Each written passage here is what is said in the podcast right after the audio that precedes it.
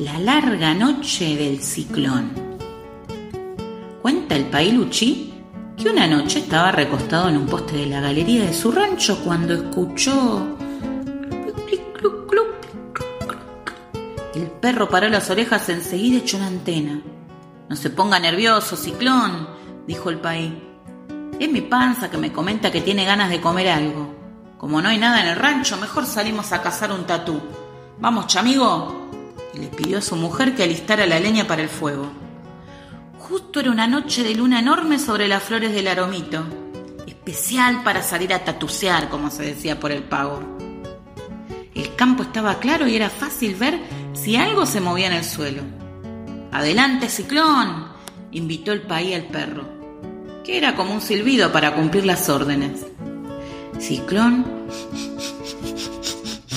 se puso a olfatear parando las orejas salió disparando tras un tatú que andaba tomando luna.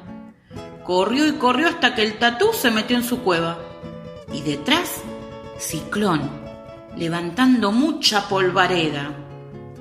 Pailuchi se quedó agachado espiando la boca de la cueva mientras los gruñidos del ciclón se iban. Se iban y se fueron. Espera que te espera, el país estuvo agachado hasta la salida del sol.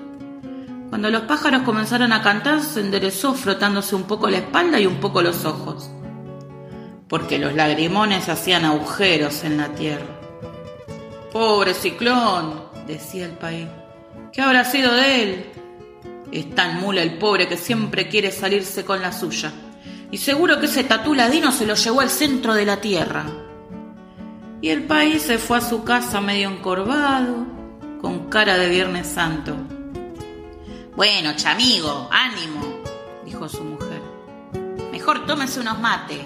Y le cebó unos amargos llenos de consuelo. Día tras día el país miraba hacia lo lejos, apoyado en el poste esperando que el ciclón apareciera. Pero pasaron los días, las lluvias, los calores, y floreció de nuevo el aromito.